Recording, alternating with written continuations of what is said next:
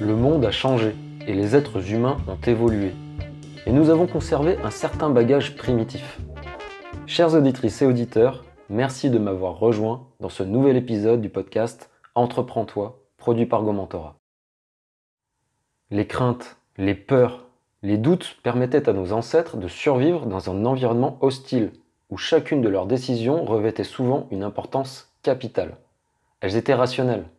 Aujourd'hui, nous avons toujours ces mêmes sentiments de crainte, de peur et de doute, mais pas pour les mêmes raisons, pas pour les mêmes enjeux. Et trop souvent, nous ne sommes pas des êtres rationnels. Dans la société moderne, notre quotidien est rarement une question de survie.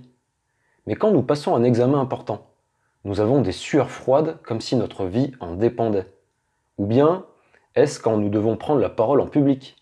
Ou tout simplement quand il s'agit d'engager la conversation avec quelqu'un qui nous intimide qui que nous soyons, nous connaissons toutes et tous des situations que nous redoutons. Le problème est que celles-ci nous empêchent de mûrir et de nous développer à chaque fois que nous tentons de les éviter. Et si nous apprenions à interpréter les choses pour ce qu'elles sont réellement? Plutôt que de surréagir face aux difficultés comme si notre intégrité était menacée, abordons plutôt les événements avec sang-froid et lucidité. Le premier enseignement à en tirer réside dans l'art de percevoir. Maîtriser la perception, c'est faire preuve d'objectivité, de sang-froid et de vision à long terme. La vie est imprévisible.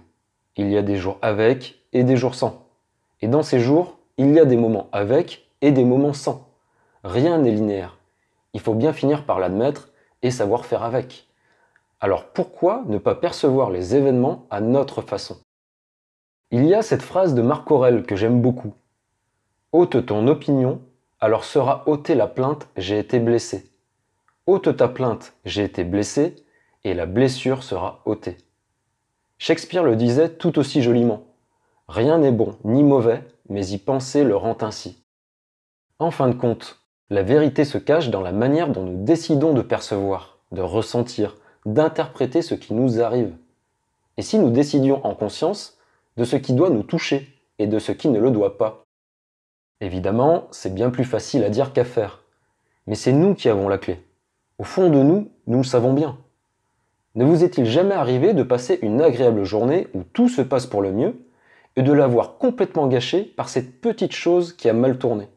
Cette chose qui aurait pu paraître insignifiante pour n'importe qui d'autre, mais pas pour vous.